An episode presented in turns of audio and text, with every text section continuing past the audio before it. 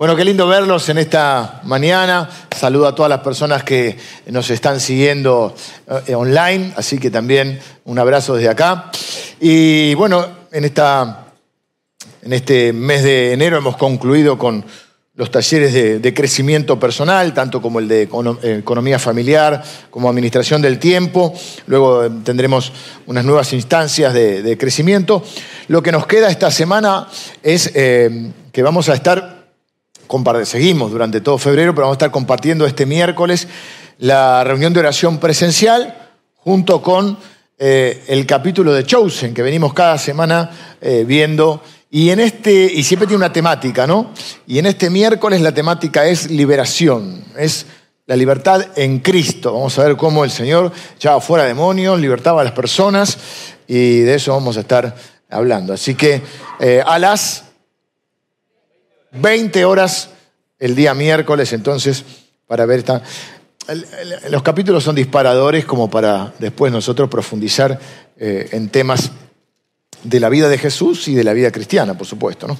Vamos a mirar la palabra de Dios en el día de hoy, en esta serie de, de héroes anónimos, que se va complicando un poquito más, porque bueno, persona, Primero vamos a hacer una cosa, vamos a chequear todos los celulares, porque después nos... Em-, yo digo esto y, usted, no quiero ser profeta, pero digo esto, chequeo el mío, muchos de ustedes lo chequean, a los 15 minutos empieza.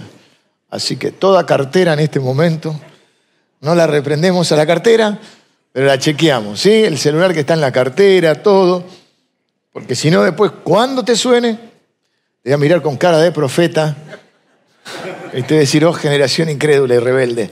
Así que vamos a, chequearlo. Así nos concentramos en la palabra de Dios. Que la pasamos bien, que nos reímos juntos, que aprendemos juntos, pero es la sagrada palabra de Dios, porque es la que transforma nuestras vidas, nuestras mentes, nuestros corazones.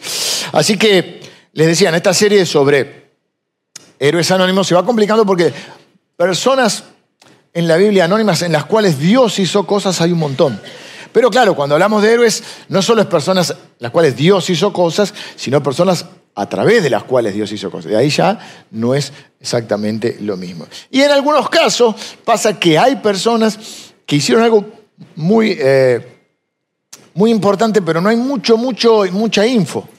O el caso de Seba el domingo pasado, que, eh, el personaje que tomó, o yo había pensado en esa chica que había sido llevada cautiva de un general sirio llamado Naamán, que era leproso, y ella le dice, ay, mira, en mi pueblo hay un profeta que te puede sanar, que el Dios nuestro te sana, y, pero no hay mucho más que eso, y bueno, a veces cuesta profundizar un poco más la palabra, una heroína, porque a ver si te sacaron de tu casa, pero son... Eh, algunas historias que necesitamos profundizar un poco más porque no tienen tanta data como para poder compartirles. En el caso de hoy sí, vamos a ver a un verdadero héroe llamado Sama o Samá, que era uno de los conocidos como los valientes de David. Eh, su historia se cuenta en 2 Samuel, capítulo 23, versículo, a partir del versículo 11. Ese lo pueden ir buscando, va a salir en pantalla, pero lo pueden ir buscando, aunque lo voy a leer en las dos versiones. En la traducción de la Reina Valera 60 y en la traducción que va a aparecer que es la de la nueva versión internacional, porque hay, está un poquito más claro, es un pasaje que por ahí con los nombres y los apodos o las regiones de donde venían y era hijo de todo, se complica, entonces está más, más claro para que todos lo podamos entender. Pero primero tenemos que ver quién era Sama. Estamos hablando de héroes anónimos, personas no muy conocidas de la Biblia. Ya hicimos los héroes de la fe conocidos como Moisés, Abraham, este, Sara, y hay otros que son menos conocidos, pero que marcaron una diferencia que Dios a través de ellos o bien hizo milagros, hizo cosas, este, y ellos tuvieron esa actitud heroica de sobreponerse a, las dificultades. Eh, este hombre llamado Sama, primero vamos a, a, leer entonces los versículos, vamos a leer el capítulo 23, voy a leer del 8 al 12, porque les voy a ir poniendo un poco en tema. Eh, el rey David, probablemente uno de los hombres más conocidos de la Biblia y del Antiguo Testamento, eh, quien, hasta quien no conoce mucho de la Biblia ha oído alguna vez de David y Goliat.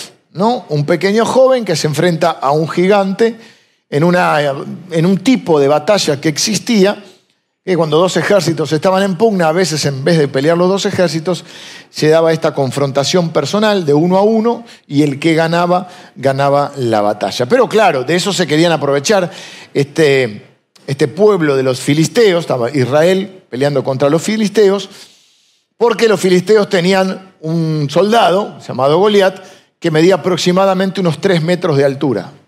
Impresionante. Imagínense que uno se para al lado de un basquetbolista de dos metros o dos diez, como hay algunos basquetbolistas, y te sentís una hormiga, imagínate tres metros. La Biblia describe el tamaño del casco, el tamaño de la espada cuánto pesaba el casco, una cabeza así, una cosa impresionante. Y David era un muchacho que ni siquiera tenía todavía la edad ni las habilidades para entrar en el ejército, era el hermano menor mm, de, como de siete hermanos. Y entonces el, el padre le envía a llevar alimento y se encuentra con este desafío que hacía este gigante llamado Goliat, que decía, denme un hombre que pelee conmigo. Y nadie quería ir. El rey Saúl, que es descrito en la Biblia como el más alto del pueblo, dice que nadie llegaba a sus hombros y que aparentemente tenía un, aspecto, a veces nos dejamos llevar por las apariencias, porque parece que era un tipo fachero, grandote, pero ¿qué pasa? Si el que tiene la autoridad tiene la responsabilidad, si él no iba, si no iba nadie, tenía que ir él. Entonces, él dice, el que vaya, lo eximo de impuestos de por vida. Estamos hablando de Israel, pero no lo pudo convencer ni así. Imagínense lo que era Goliat, que ni siquiera uno me dijo, bueno, y le dejo que se case con mi esposa, con mi hija, perdón. Ya la desesperación era mucha. Pero más o menos, porque viste, la hija también, la hija. No me hagan dar, pero bueno. Y entonces, eh, David va, se entera de esto, no lo hace por ambición, pero él se siente llamado a pelear y ahí está la historia, derrota a Goliat. Lo tiene que matar, con, le corta la cabeza con la propia espada de Goliat porque ni espada tenía David, no sabía manejar una espada, va con las famosas cinco piedras y una onda y después le corta así la, la cabeza con la espada y se queda con la espada. Después va, la entrega a un sacerdote. Y Ahí comienza un poquito antes, pero bueno, digamos que ahí se hace famoso David, pasa, se casa con la hija del rey, pasa a ser ya parte del ejército, empieza a entrar en batallas, se transforma en un, en un, general del ejército y además era músico, estaba en la corte, o sea que estaba en esas condiciones. Pero siempre el problema de los seres humanos es el ego y la vanidad y todas estas cosas y los celos. Las inseguridades producen celos y entonces la inseguridad de Saúl comenzó porque el pueblo lo empezó a reconocer a David más que a él. Y empezó a cantar eh, algo así como David mató, hirió a sus miles, David a sus diez miles. Y no le gustó nada. Entonces empezó a, mm, se empezó a acentuar una locura que tenía, una obsesión. La obsesión te puede llevar a la locura. Y la obsesión de él era David dejó de gobernar, de hacer todo lo que tiene que hacer, tenía todo, pero él estaba enfocado en David, al punto que David tiene que dejar el palacio, tiene que salir huyendo para salvar su vida, y como fugitivo eh, eh, empieza a ser un, hombre perseguido, fugitivo, y termina ah, refugiado en una cueva que también es conocida para aquellos que conocen la palabra de Dios, que es la cueva de Adulam. ¿Por qué les estoy contando esto? Porque en esa cueva de Adulam él llega solo, pero luego se le acoplan muchos que estaban también en la mala, digamos. Y de ese grupo, a la larga va a, salir, va a terminar saliendo un ejército de unos 400 hombres que van a ser el ejército cuando después David ya es rey. Después David, Saúl muere con, la con su propia lanza. ¿Mm? Aquello de que todo vuelve, ¿no?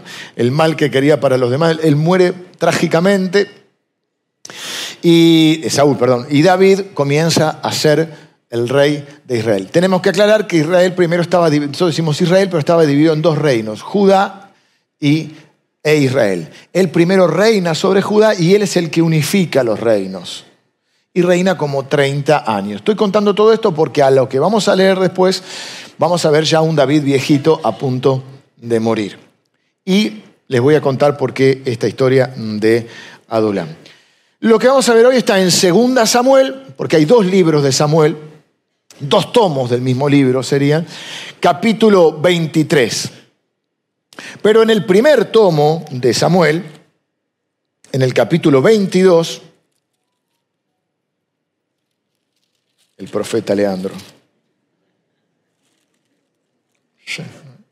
Yo le dije, pero... Dice, yéndose luego David de allí, huyó a la cueva de Adulam. Ahora no estoy leyendo el que vamos a leer todos. Este lo quiero leer para poner un poco, eh, contarles de dónde surge este Sama o Sama. Eh, yéndose luego David de allí, o sea, huyó a la cueva de Adulam y cuando sus hermanos y toda la casa eh, de su padre lo supieron, vinieron allí a él. Y se juntaron con él todos los afligidos y todo el que estaba endeudado y todos los que estaban se hallaban en amargura de espíritu y fue jefe de ellos y tuvo consigo como 400 hombres.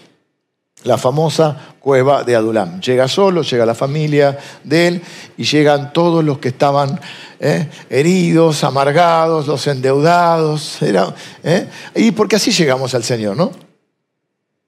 Y ahí la pregunta que surge siempre, ¿puede salir de lo malo? ¿Puede sacar algo bueno? Bueno, si, si Dios toma el control, sí. Y de la cueva de Adulam salieron un montón de cosas buenas. David se transforma eh, en, un hombre mucho más maduro. Ahí escribe el Salmo 57, por ejemplo, que va a decir, cuando huyó Mictam de David, cuando huyó de Saúl. Hay otro salmo más que escribe, creo que es el 142. Eh, de ahí estos hombres que llegaron amargados eh, en espíritu, endeudados, se transforman en los hay un grupo que es el ejército de David, los unos 400 hombres, y luego de ahí también salen lo que se conoce como el grupo de élite, los valientes de David, que son entre 30 y 37, 40, pues los números están ahí un poquito...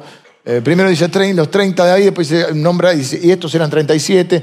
Y dentro de esos 30, que es ese grupo de élite, era como la, y además como la, guardia del personal, están también los... Eh, hay tres, que son los top. Ahora, vieron como en el, tenis, en las últimas décadas se habla del Big Three, o sea, los tres grandes, que son Federer, Djokovic y Nadal, ¿no? Bueno, estos tres que les voy a nombrar son los tres grandes del grupo de David. ¿Por qué les digo esto? Porque ahora sí, vamos a segunda eh, Samuel, capítulo 23. Pero puede sacar algo bueno de lo malo. Dios puede hacer siempre no sé cómo, y siempre viene a mi mente y siempre es uno de los pasajes que yo siempre tengo, eh, trato de recordar en mi mente y tener presente, y es que la Biblia dice que los que amamos a Dios, todas las cosas ayudan para bien. Otras traducciones dicen, Dios hace que todo trabaje para bien. ¿Y qué es para bien? Para sus propósitos. Porque nosotros somos parte de algo mucho más grande que nuestra propia vida. Que por supuesto Dios hace las cosas y somos bendecidos. Pero nosotros somos parte de algo más grande que es el reino de Dios. Y lo que Dios hace es que Él usa para todas las cosas, las las hace funcionar para sus propósitos, hace que trabaje. Y sus propósitos se cumplieron. David fue formado ahí como rey, David nos dejó eh, parte de la palabra de Dios ahí, fue el rey más importante de Israel. De hecho, se constituye como una nación poderosa bajo su reinado, 30 años de reinado. Y de estos hombres endeudados, afligidos, derrotados, se conforma el ejército de Dios, el ejército de Israel. Y dentro de estos hay tres que son estos tres que menciona Segunda Samuel 23. Segunda Samuel 23 comienza con las últimas palabras de David. David ya es un anciano, ya pasó toda su vida, porque bueno, así es la vida y la historia es, ¿eh?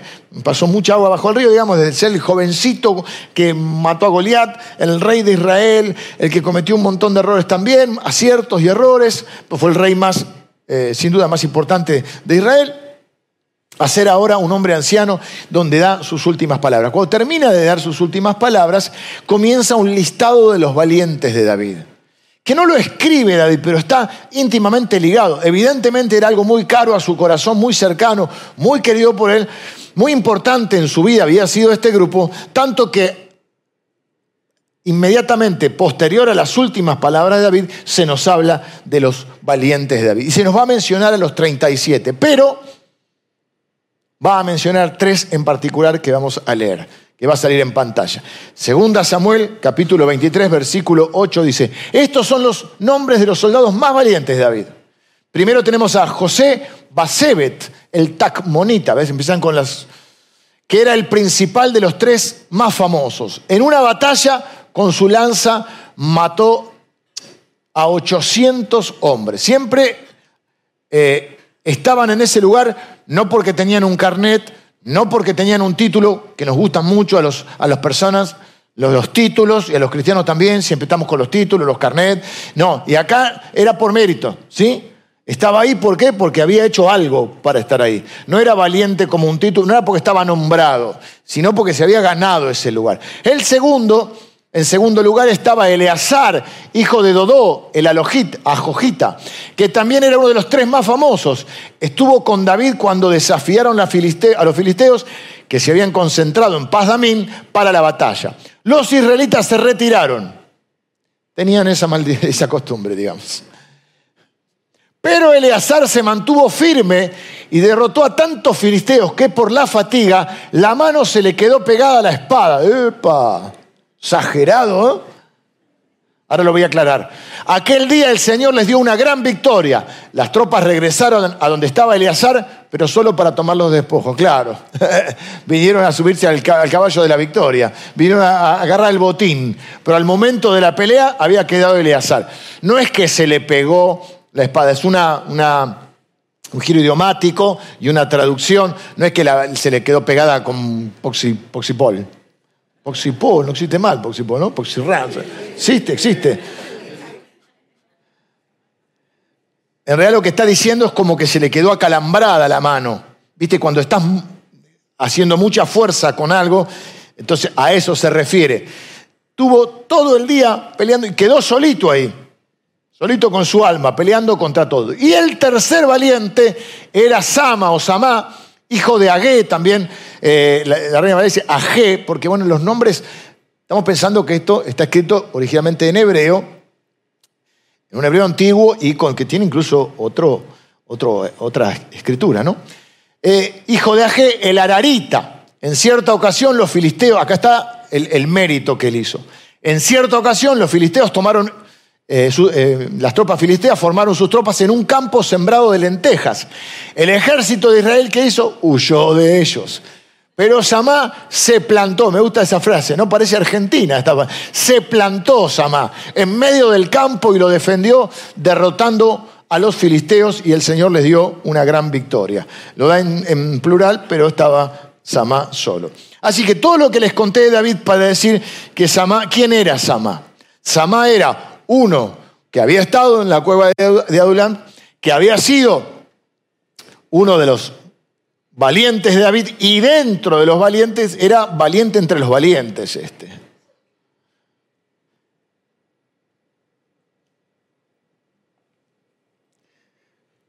Pensaba que quizás muchos de los que vienen hoy o nos están escuchando eh, a través de nuestro canal de YouTube se encuentren en una situación como estuvieron ellos alguna vez.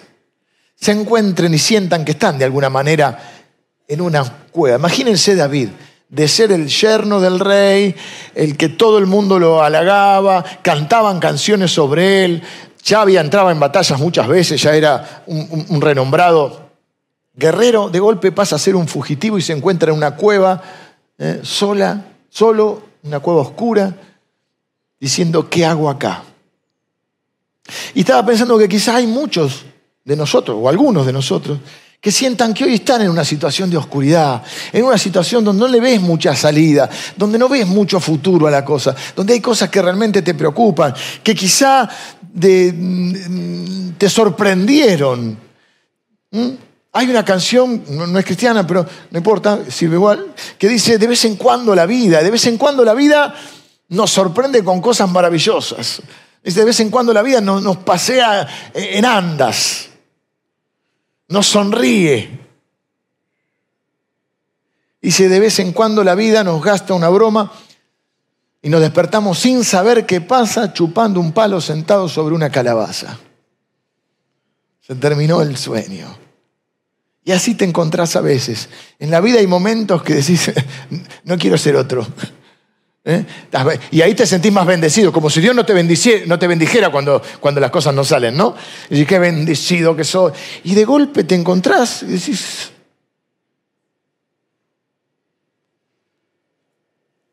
¿puede salir algo bueno? Dios puede. Eh, yo digo que Dios está en la industria del reciclaje. Porque Dios toma lo malo y saca algo bueno. Solo Él puede hacer eso. Claro, en el momento no lo, no lo vas a poder entender. Y hay hermanitos que vienen y te dicen, no, porque Dios va a sacar. Y no es el momento de decir nada. Es el momento de abrazar porque, y de consolar, porque esas cosas las vemos con el tiempo. Algunas las entendemos con el tiempo, algunas no las entenderemos nunca. Yo cuando esté delante de Dios le voy a preguntar, ¿vos te parece que vas a estar delante de Dios y vas a decirle, no, porque en 1974 te quiero preguntar porque me chocaron el auto y yo... Como si Dios tuviera que dar explicación. Pero sí es cierto que hay muchas cosas en la vida, miramos para atrás y decimos, ah,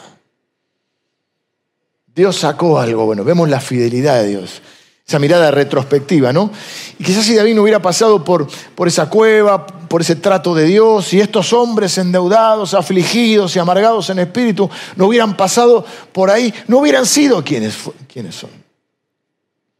Seguramente los momentos de aflicción son los que nos generan que nos volvamos personas más compas, siempre que le demos el control a Dios. Si no, podemos volver personas amargadas y resentidas. Pero si dejamos que Dios siga, o si confiamos en que Dios está obrando, Dios va a hacer que seamos personas más maduras, más compasivas, que nos podamos poner en el lugar del que después está sufriendo. Y, esto pasó con, con esta gente, que volvieron de ser los afligidos, gente destrozada, a ser hombres y mujeres usados por Dios.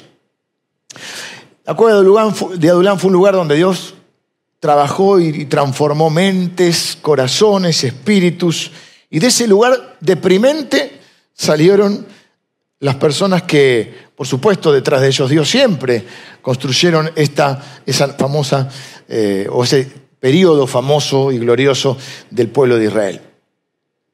Em, no voy a hacer teología de esto, pero lo quiero mencionar porque es llamativo. Y sí me disparó una idea hoy mientras estaba eh, aquí en la adoración. Porque estuve estudiando esta semana para encontrar datos, no son personas tan conocidas de la Biblia, y busqué el significado de los nombres que repito, no es teología. Yo aclaro cuando estamos haciendo una teología, cuando estamos haciendo una exégesis, cuando estamos comentando algún pensamiento que puede surgir de la palabra. El nombre de, pues los nombres son muy importantes en la Biblia. Muy importantes. Generalmente no eran casualidad los nombres. Había nombres proféticos eh, que tenían que ver con, por ejemplo, con el origen de su nacimiento, caso de Jacob y Esaú. Eh, a veces tenían que ver con, con lo que Dios hacía en sus vidas. Dios cambiándole el nombre a Abraham, ¿no? Llamaba Abraham, cambiándole por Abraham, a su esposa Sarai o Sarai por Sara. El Señor Jesús a Simón llamándolo Pedro. Es decir, porque había algo importante en el nombre. Sama quiere decir Dios ha escuchado, es un lindo nombre, pero me llamó la atención porque el padre, que se llama Agé o Agé, y lo busqué en todos los diccionarios bíblicos y todos coinciden que el nombre significa fugitivo. Repito, no es teología, pero da que pensar. Porque si hay algo que no hizo Samá, es huir. Y a veces pensamos que estamos condenados, no sé si el pobre Agé era un fugitivo o no, era el nombre que tenía. Pero sí pensaba que a veces creemos que estamos condenados a repetir la misma historia que porque nacimos en determinada familia o en determinada circunstancia, nuestro destino está marcado. Y vos podés cambiar la historia de tu familia. Vos podés cambiar tu propio destino. si dejas que Dios tome el control de tu vida. El papá, ¿cómo se llama tu papá? Fugitivo. Pero él se plantó. Y cuando todos corrieron, cuando todos huyeron, él no fue un fugitivo. Los nombres son importantes. Cuando nacen nuestros hijos, bueno, los míos ya son grandes, pero no sé por qué se dio que estábamos hablando de los nombres. Hay que tener cuidado con los nombres. Gente joven que hay en este lugar. Claro, porque vos querés ponerle un nombre original, todo. Pensá que hay una persona detrás de ese nombre que va a tener que cargar con ese nombre toda su vida. Y vos le pones, viste, y él él se va a tener que presentar y va a decir, mucho gusto, mucho gusto, no se dice, ¿qué tal? Soy, y vos le mandaste, viste, porque significa princesa de las... Está bien, pero fíjate. En esa conversación estaban nuestros hijos, tan conformes, me quedé tranquilo, Lili. Yo cuando pensábamos los los pensábamos con Lili, decíamos siempre, y el primero, en realidad el primero propuso Lili yo propuse el segundo, pero estuve conforme. Esas cosas que se dieron, porque a veces uno piensa los, temas familiares, la abuela de uno, la abuela de otro. Ahora se ponen mucho los nombres de los abuelos, ¿viste? El nieto de Dorita y, Emilio se llama Francisco, un nombre de, de, persona grande antes, ¿viste? En mi edad me llaman Francisco y, y miraba, era medio raro a tu, papá. Mi abuelo, uno de mis abuelos se llamaba Augusto, ahora Augusto queda bien. A ver si me ponía Augusto a mí, yo lo mato. Viste que van cambiando. Vos, la edad, vos le sacás la edad por el nombre. Te llaman Marcela, Gabriela, eh, ya les calculás. Y miramos los libritos de los nombres, qué significan. Otros le ponen los nombres autóctonos, ¿no? ¿Por qué estoy diciendo esto? Porque los, nombres, eh, eh, son muy importantes los nombres en la palabra de Dios. Y, y de alguna manera representaban algo, ¿no? Por eso te digo, no es teología, pero me llama mucho la atención que el hombre del Padre era un fugitivo y él se hizo famoso y fue considerado entre los tres más valientes de los valientes, porque no fue un fugitivo, porque cambió la historia. Ah, no permitas que tu pasado determine tu futuro. A veces no podemos negar que el pasado nos condiciona un poco. Pero si dejamos que Dios tome el control, las situaciones que vivimos, dijimos, Él las va a transformar. Mm, porque sabemos que a los que aman a Dios todas las cosas, las buenas y las malas, las que nos gustan y nos gustan, Dios las usa para nuestro bien y para sus propósitos. Pero hay un momento en que uno tiene que asumir la responsabilidad y de eso quiero hablar. Porque ¿qué hizo Sama básicamente? Asumió su responsabilidad. Y hay cosas que nos explican y explican nuestras conductas pero hay un momento en la vida que no podemos seguir, este, bueno, podés seguir, pero a veces las explicaciones empiezan a oler a excusas. Claro que es entendible, claro que eso explica quiénes somos, de dónde venimos, la familia que tuvimos, las circunstancias que tuvimos que enfrentar. Pero hay un momento que ya no podés decir, no, lo que pasa es que mi papá, si yo hubiera nacido en esta familia, y si yo hubiera tenido esto, y si hubiera tenido otro. Bueno, fantástico, eso explica por qué uno reacciona como reacciona o por qué uno es como es. Pero hay un momento en que hay que hacerse cargo y no podemos seguir deslindando responsabilidades. No lo que pasa que mis padres, no lo que pasa que mi jefe, no lo que pasa que mi esposa, no lo que pasa que la iglesia, no lo que pasa que el pastor, no lo que pasa que el gobierno. No, hay cosas que tenés que asumir tu responsabilidad. Y Sama asumió una responsabilidad. Yo no sé si era suyo el terreno de lenteja. Busqué por todos lados y no encontré que dijera que era su terreno. Dice que había un terreno donde estaban sembradas las lentejas, pero él lo tomó como suyo porque asumió la responsabilidad. Y la manera de no asumir la responsabilidad, ¿cuál es? Este no es mi problema. A mí me contrataron para prender la luz, no la puedo apagar. Viste que hay gente que Jesús dice que cuando hacemos lo que teníamos que hacer, recién llegamos inútiles. No le quiero decir a nadie inútil, no, yo tomé mal que para ser útil hay que hacer más de lo que se te pide. Y me gusta que dice, se plantó. No es fácil plantarse cuando todos corren. Y vivimos en una época, no sé cómo habrá sido antes, donde la gente corre de sus responsabilidades. Abandonamos muy rápido. 50% de los chicos no terminan la escuela secundaria. Es cierto, hay condiciones de dificultad económica, no, no estoy haciendo un, juzgamiento de esos chicos, estoy describiendo una realidad. 50% de los chicos no terminan la secundaria.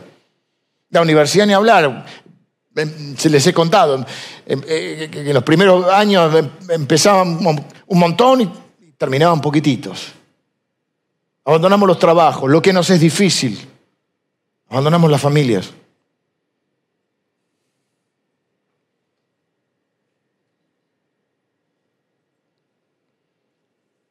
Hay cosas por las cuales vale la pena luchar. Y no se puede luchar por todo, porque hay gente que es muy conflictiva y lucha por todo. Si usted es de los que lucha por todo, yo quiero decirle que está en la libertad de considerar por qué va a luchar. Porque estás volviendo loco a todo el mundo. No se puede pelear por todo. Si algo uno aprende con los años es que hay que elegir qué batallas vas a pelear y cuáles no. Hay cosas que no vale la pena hacer un mundo por Hay gente que naturalmente se alimenta del conflicto. Siéntanse en libertad de no hacerlo. Hay otros que no nos gusta tanto el conflicto. No estoy diciendo que una sea mejor que otra, son características. Evaden el conflicto, lo cual en algún momento también se, torna malo porque hay veces que hay batallas que sí hay que pelear. Y hay conversaciones difíciles que sí hay que tener. Y hay riesgos que hay que correr. Yo no disfruto del conflicto. A mí no me gusta. Y cuando veo que son cosas menores, Quiere discutir, ¿no? De política, ¿por qué no? Sí, con tu pensamiento. Yo no te lo voy a cambiar.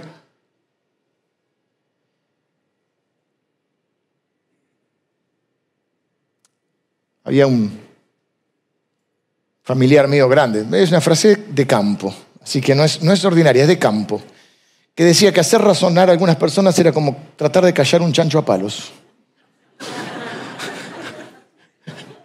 ¿Viste? Que de hacer callar un chancho a palo. Entonces, si vos tenés tu idea, gente que discute por todo, la fila del go, salvo el tránsito. Ahí soy un guerrero, que no debería serlo. estoy trabajando sobre eso. Pero en sí no me gusta el conflicto. Pero hay ocasiones donde uno tiene que plantarse, tener esos momentos incómodos y hay responsabilidades que hay que asumir.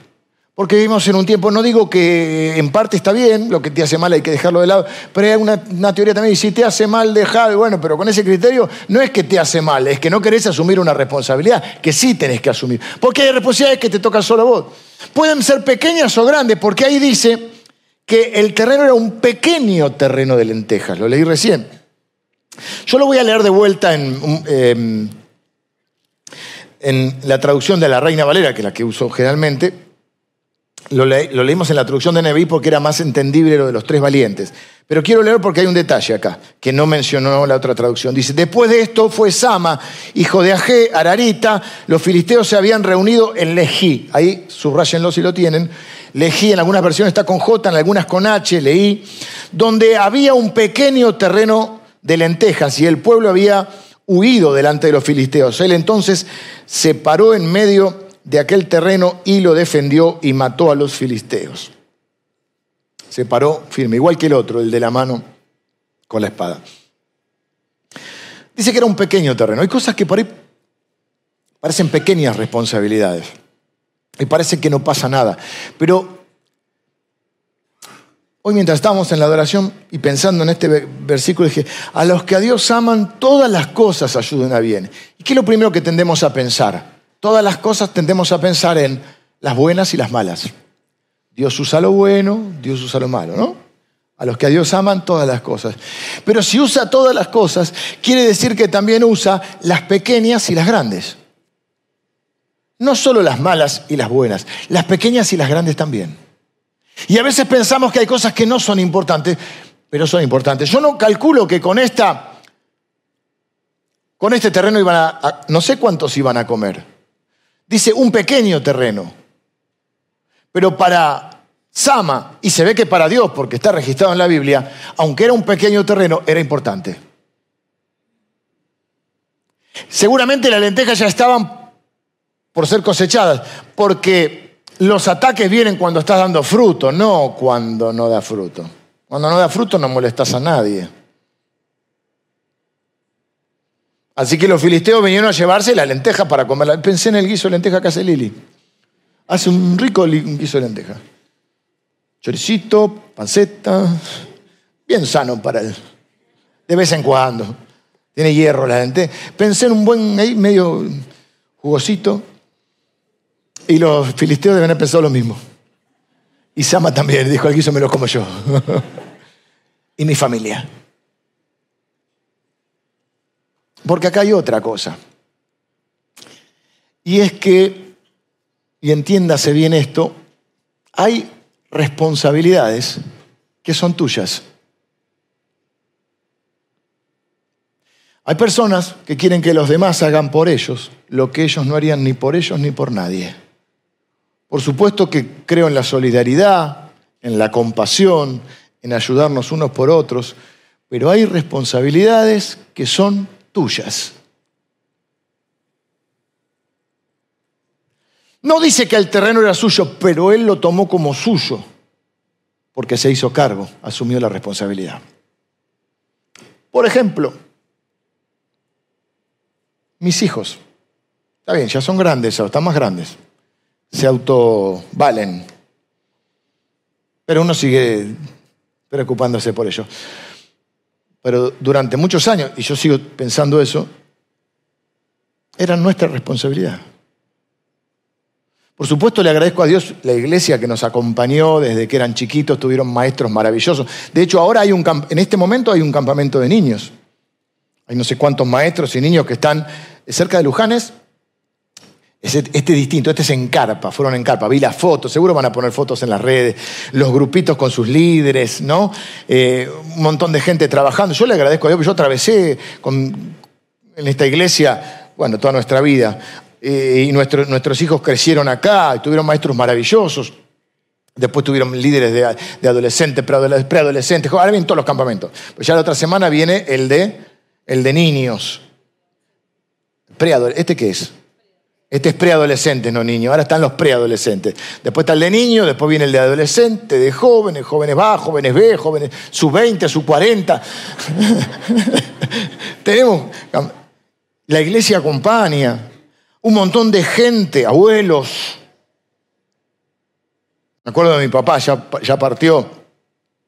Hacía un papá, un gran papá, pero un papá exigente. O sea, ponía los puntos, ¿sabes? Lo que podías hacer, lo que me formó con disciplina, bien, ¿no? Y con los nietos era un, osito de peluche. Digo, este, retalos en tu casa. Cuando los traes a mi casa, no. Iba, le compraba las figuritas, las cosas. ¿Estaba por qué? Porque no era su, su. Su rol era otro, era abuelo.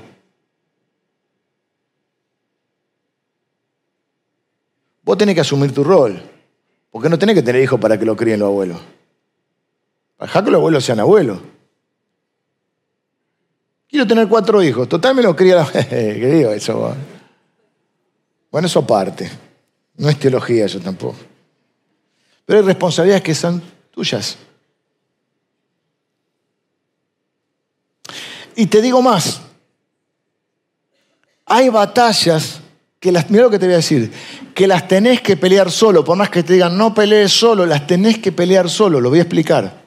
Hay un montón de gente bendita, entrañable que Dios nos pone cerca, que nos apoya, nos rodea. Hay, personas que nos han, en momentos difíciles, nos han servido con, con una atención, con algo, por ahí vos estabas con alguna dificultad y alguien te acercaba y te, traía un, plato de comida o una bandeja con algo, gente que está orando, que te manda un mensaje, gente que te acompaña. Aquí hay personas que han hecho tratamientos, eh, por ejemplo, oncológicos, sé que hay hermanas de la iglesia que las han llevado unas a otras, pero hay momentos en que estás solito con tu alma. ¿Cuántos han sufrido una, atravesado una operación, por ejemplo? Una operación. Todo sano en esta iglesia. Una operación. Vamos a ampliar el, panorama porque partos. Yo hago así porque estuve en los dos partos, pero pero yo estaba ahí para alentar, vamos Lili, qué sé yo, el primero complicado, el segundo mm, facilísimo, el primero nos complicó la cosa. Y... Pero el parto lo tuvo que atravesar ella. Yo no sentí los dolores de parto. ¿Cuánto pesó nuestro hijo? Cuatro kilos. El grandote que canta casi. Yo estaba dando ánimo pero el parto lo atravesó ella. Y cuando entras al quirófano, y hay gente orando, y gente que te lleva y te espera en la sala y está angustiada, pero a la salita, cuando te ponen en la camilla y te mandan, vas vos solo.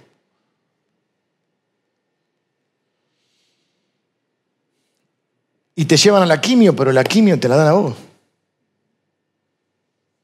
Y cuando vas a dar un examen, y, mi abuela oraba, cuando yo estaba en la universidad, mi abuela oraba, oraba, tu pobre abuela tuvo que orar, pero al final también lo logramos. Me llamaba me daba mensaje. Mi mamá me decía, te va a ir bien. Tuve la bendición que mi familia me pagaba la universidad. Pero frente al profesor tenía que estar yo.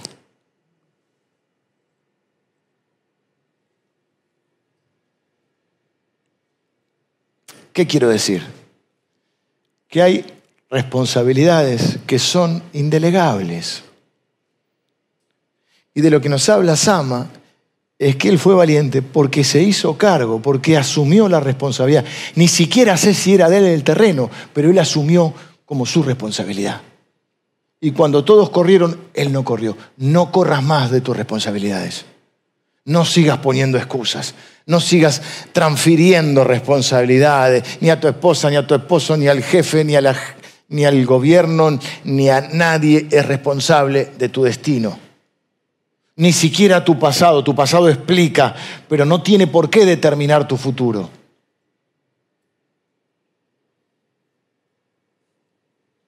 Porque hay algo. En realidad no estás solo, solo. Porque el Señor ha dicho, nunca te dejaré ni te abandonaré. No entraste solo al quirófano. No diste el examen solo.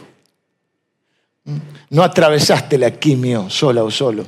El Señor estuvo a mi lado. Dice el apóstol Pablo, cuando estuve,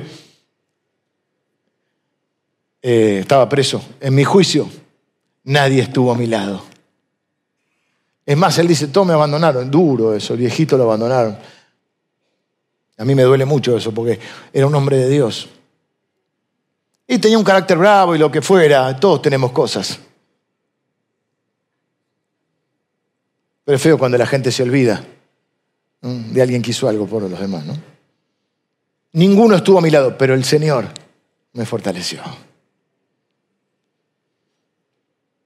¿Por qué cosas vale la pena luchar en la vida? Bueno, yo encuentro muchas. ¿Cuáles son tus responsabilidades? Vamos a ir un poquito más, quizá un poquito más ¿Cuáles son las responsabilidades que te está costando asumir? ¿Cuál es tu llamado? ¿Qué te ha encomendado el Señor? ¿Cuáles son los propósitos que sabes que Dios tiene? ¿Cuáles son las responsabilidades que venís evadiendo?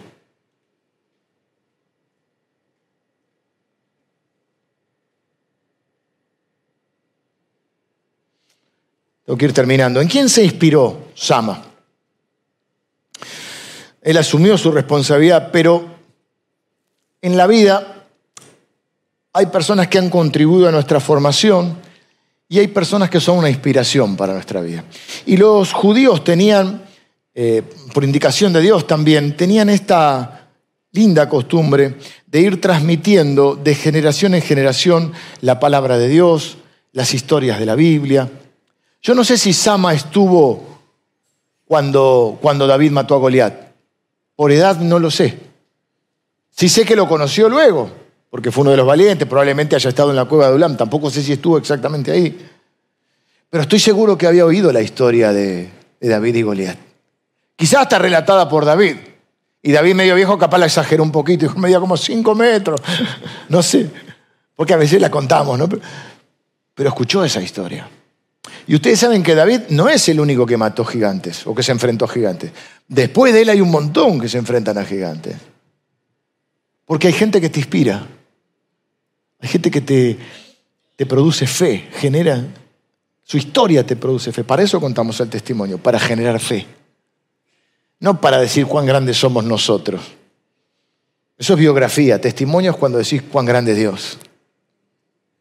Quizás se inspiró en los otros dos valientes. No sé si ese orden de primero, segundo y tercero tiene que ver con, eh, con una cuestión cronológica o de mérito, pero quizás se inspiró en ellos. O quizás se inspiró en Sansón. Y voy a decir, ¿por qué Sansón? Porque hay un detallecito ahí que mencioné, que el campo de lentejas quedaba en una región, una zona que se llama Lejí. Y en Lejí capítulo 15 del libro de jueces, Sansón, el Sansón, el extraño de pelo largo, Sansón se enfrenta a filisteos. Los filisteos vienen a los israelitas y le dicen, tenemos un pleito con Sansón. Con vos no es el problema, es con Sansón. Los israelitas que hicieron, lo defendieron. No, lo ataron y lo entregaron.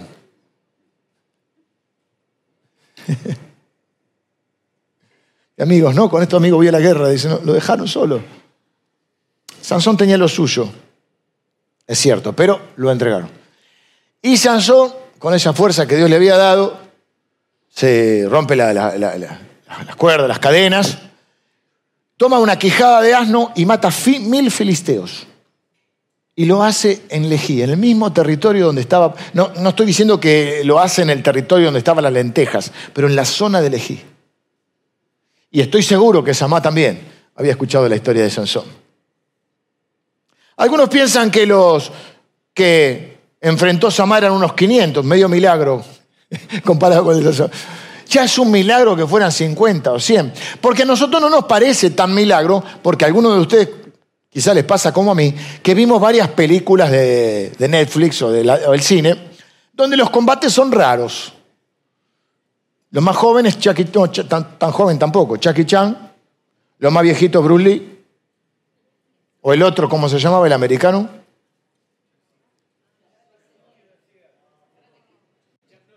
Chuck Norris, Chuck Norris, Chuck Norris. O el transportador, el peladito. A mí me llamó la atención, a ver si ustedes me ayudan con esto. En las películas lo rodean. Hasta ahí vamos lo atacan de a uno. Son ordenados. Más si son chinos. ¿Viste que los, orientales son orientales? ¿No vieron cómo festejaban el mundial? Festejaban, semáforos se ponían rojo, volvían todos a la, a la vereda. Una cosa. Bueno, acá no pudimos organizar un festejo. No importa.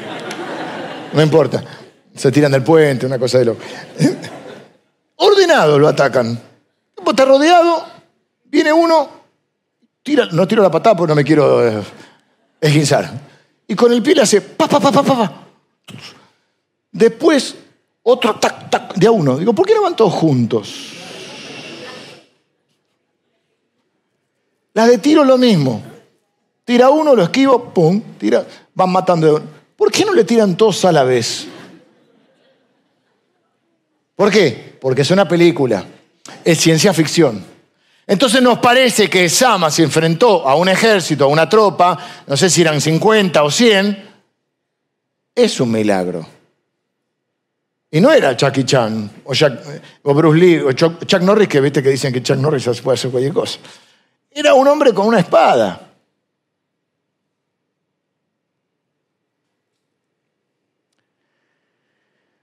Cuando vos asumís tu responsabilidad, quédate tranquilo, que Dios ya asumió la suya. Y Dios hace lo que nosotros no podemos hacer. Pero Dios no te puede dar una, victoria si vos no, no, no, no peleas la pelea. Si querés tener grandes victorias, tenés que tener grandes peleas. No te puede dar la victoria si no te subís al ring y te pones los guantes. No te puede dar un árbol si no plantás la semilla. Esa es otra cosa muy loca de Dios. ¿Por qué no nos dio los árboles? Bueno, hay algunos naturales, pero ¿por qué no nos dio los árboles? ¿Por qué tenemos que plantar para tener fruto? Porque es tu responsabilidad. Y le pedís a Dios un árbol y te da una semilla. Claro, pero si vos la, la plantás, la sembrás, la regás, vas a tener un árbol. El problema es que hay muchos cristianos que creen que orando van a tener un árbol. Algunas cosas se aplica oración, algunas cosas se aplica acción obediencia.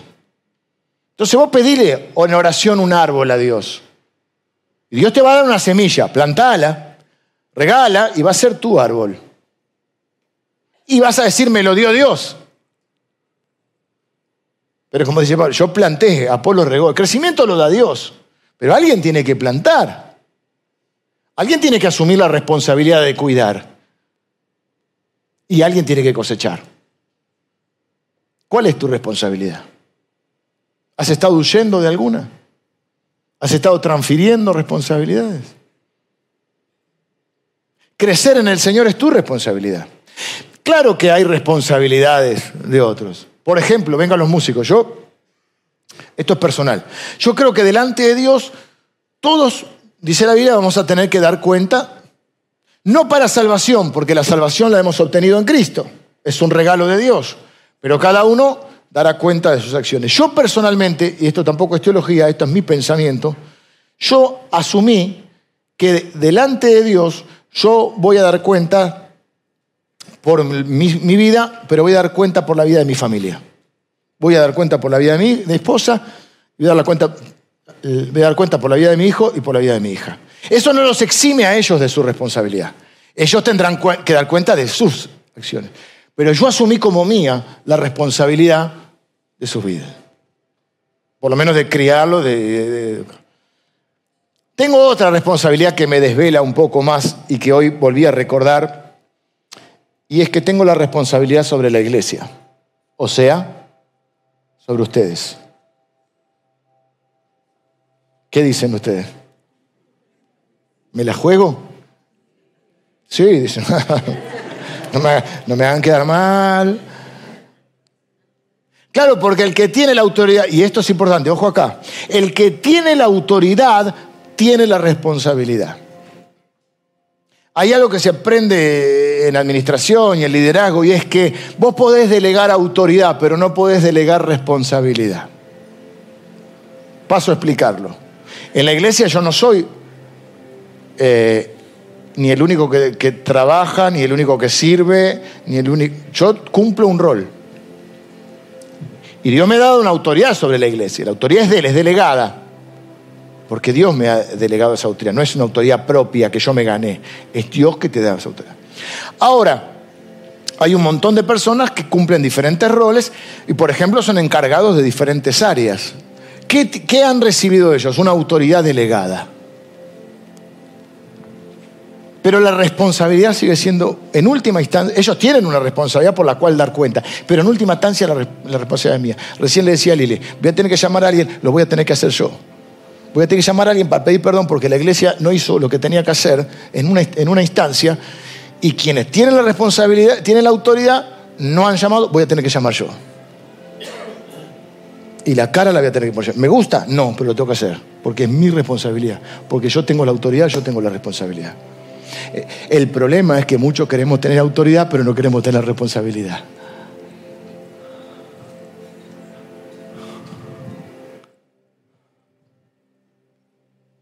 Por eso gustan los títulos. Pero cada título o cada función conlleva una responsabilidad. Por eso quiero orar para que Dios te dé la fe, junto con esta palabra, para que asumas tus responsabilidades, porque son indelegables, o las que son indelegables. Para eso que lo asumas como propio. Es decir, este es mi terreno de lentejas, este lo voy a defender. Y yo creo que este hombre dijo, yo voy a morir con las botas puestas, porque yo no creo que él haya tenido un pronóstico, salvo que tuviera un, Bueno, había visto, había ganado muchas batallas, había visto a Dios obrar, pero hay que pararse delante de una tropa y sabiendo que no es una película, que es la realidad.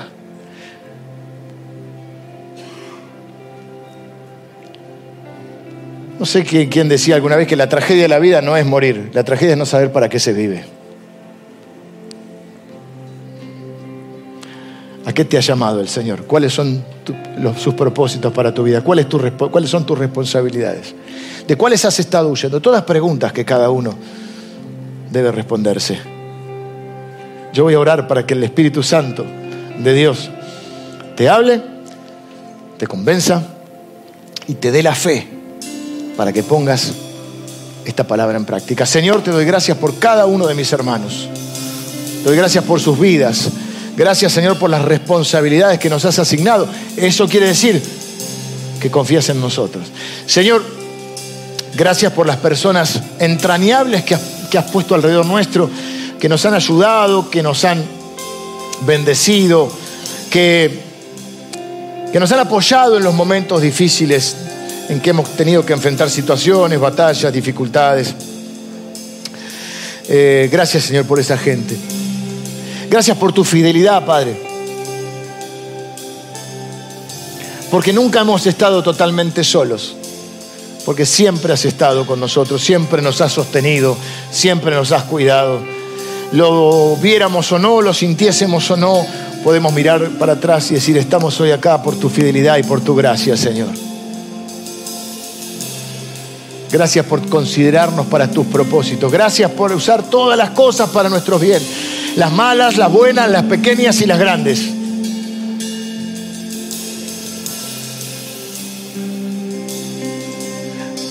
Señor, pedimos que tu Espíritu Santo nos fortalezca, nos guíe para asumir nuestras responsabilidades. Para ejercer la autoridad y la responsabilidad que se nos ha dado, Señor.